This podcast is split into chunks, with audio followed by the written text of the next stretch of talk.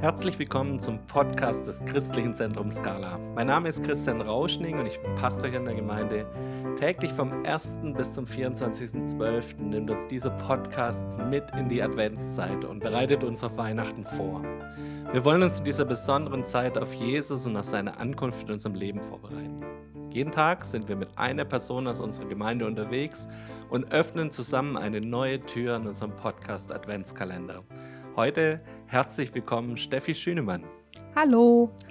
Steffi, die wenigsten wissen es, aber es war deine Idee, einen Podcast-Adventskalender zu machen. Also erstmal herzlichen Dank an dich. Danke für die Idee. Und du hast vorher gemeint, wenn du schon sowas anzettelst, dann musst du auch mitmachen. Genau. Und da sind wir sehr glücklich drüber. Steffi, auf was freust du dich besonders in der Adventszeit? Ja, ein Aspekt, äh, warum ich mich, warum ich auch dieses Projekt angeregt habe, ist, weil ich das immer so toll finde, wenn man so eine kleine Überraschung hat am Tag. Und das hat man ja durch diesen Adventskalender. Aber Advent bedeutet für mich natürlich ja nicht nur ein Türchen öffnen, sondern es ist eben diese Zeit, diese besondere Zeit, wo man sich bewusst macht, wow, Gott hat Jesus auf die Erde geschickt und das ist das Kostbarste überhaupt, was wir erleben dürfen im Leben. Und darauf können wir uns neu einstimmen oder wir können uns auch neu befassen mit Jesus, mit seinem Kommen und was sein Kommen auch für uns bedeutet, für unseren Alltag. Also es ist wirklich eine tolle Zeit, finde ich. Gerade weil, es eben auch so ein bisschen stimmungsvoll ist und man dadurch eher so ein bisschen besinnlicher drauf ist. Ja. Besinnlicher drauf, sehr gut. Advent ist lateinisch für erwarten. Was erwartest du denn von dieser Zeit? Was ist deine Erwartung an diese Adventszeit? Ja, wie ich es eben auch schon formuliert habe, dass man halt besinnlicher wird, dass man zur Ruhe kommt, ähm, dass man noch mehr Zeit bewusst miteinander verbringt, in der Familie, aber vielleicht auch mit guten Freunden, soweit das jetzt natürlich in der Corona-Zeit möglich ist. Aber ähm, ich habe das zum Beispiel auch immer geliebt, als die Kinder klein waren, dann immer abends noch so eine Adventsgeschichte zu lesen, eine Kerze anzuzünden, es so richtig schön kuschelig zu machen, noch einen Tee zu kochen. Ich finde, das ist eine ganz wertvolle Zeit, ja. Weil man sich irgendwie so die entscheidenden Fragen des Lebens auch stellt, sich neu stellt. Okay, ich glaube, jetzt hat jeder gerade irgendein Bild vor Augen, wenn du uns dein kuscheliges Wohnzimmer beschreibst. In der Weihnachtsgeschichte verkünden uns die Engel den Frieden auf der Erden. Und wenn wir gerade in diese Corona-Zeit gucken, sieht es ja relativ wenig nach Frieden aus. Aber was hilft dir denn, Frieden zu finden?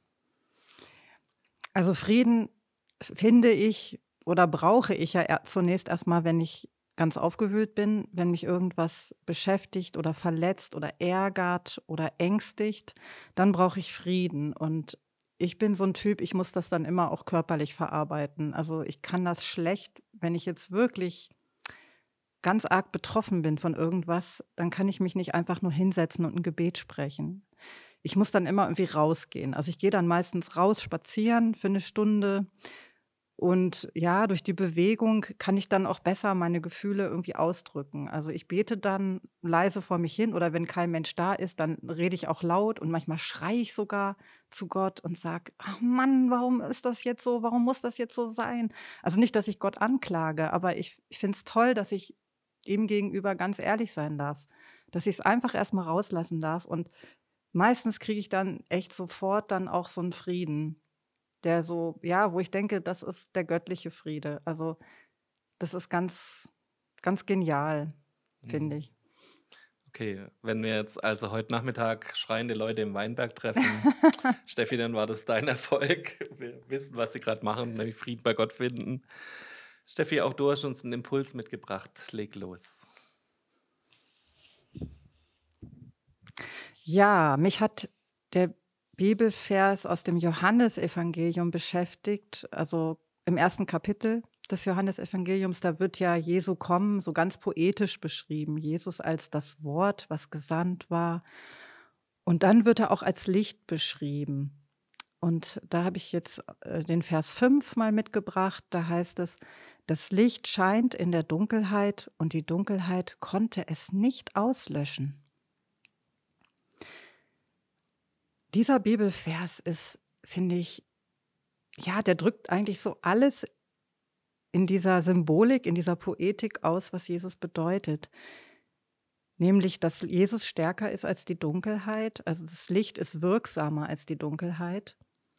Das heißt, immer wenn ich in einem dunklen Raum bin und da ist auch nur ein klitzekleines Licht, dann sehe ich automatisch auf das Licht, dann sehe ich nicht mehr auf die Dunkelheit.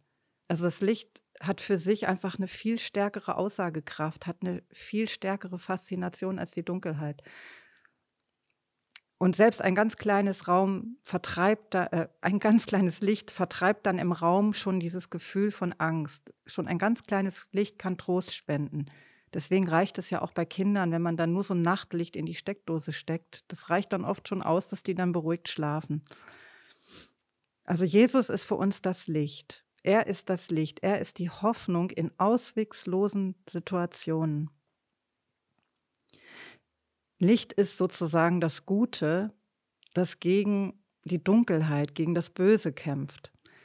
Und das ist ja auch das, was Jesus für uns getan hat. Er hat wirklich diese Mächte, die uns runterziehen wollen, die uns kaputt machen wollen, die hat er gebannt. Er ist das Licht. Wir dürfen auf ihn schauen. Manchmal schaue ich in den Himmel und schaue mir die Sterne an. Gerade im Winter, wenn es dann sehr dunkel ist, dann leuchten die Sterne ja ja, so richtig einprägsam. Und mir kam so der Gedanke, dass diese unzähligen kleinen Lichter am Himmel, dass die auch so ein Zeichen eigentlich der göttlichen Hoffnung sind. Also ich glaube, Gott hat extra Sterne geschaffen, damit, wenn wir in die Dunkelheit schauen, wir immer wissen, da ist noch was, da geht noch was, da ist noch Hoffnung.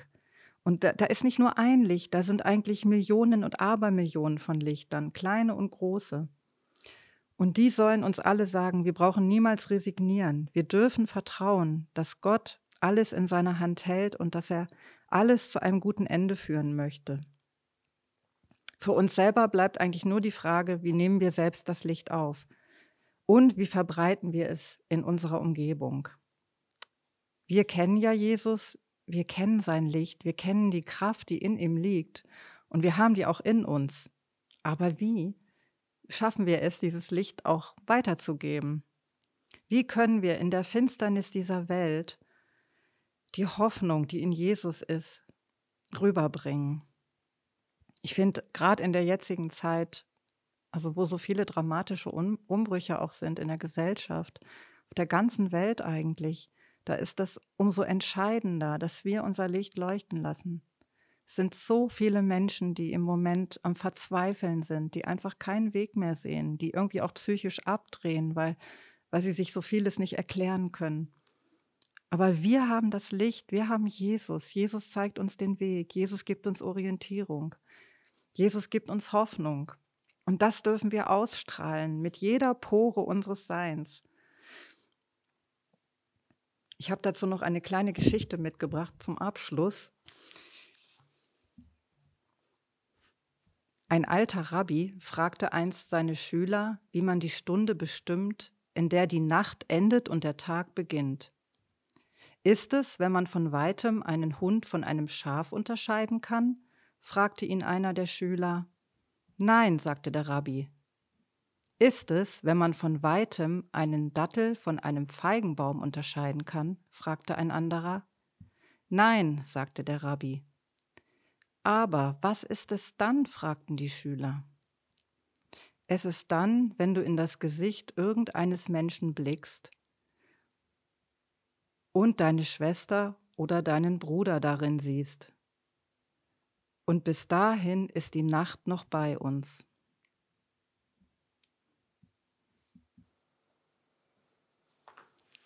Herzlichen Dank für die Geschichte. Danke für deinen Impuls und deine Ermutigung, dass wir Lichter sein dürfen. Ich glaube, jeder von uns, der jetzt die Sterne anguckt in den nächsten Tagen, wird an die Geschichte auch mit dran denken.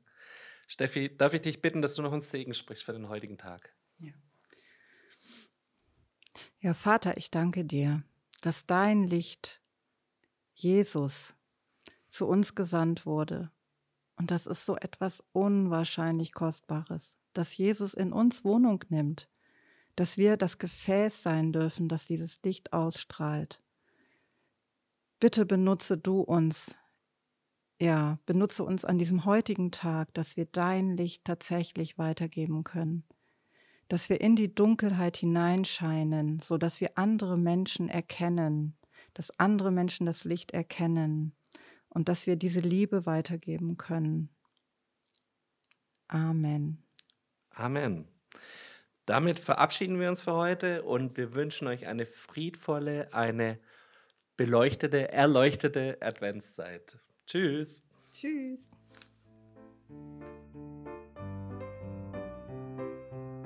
Das war der Advents-Podcast des Christlichen Zentrums Scala.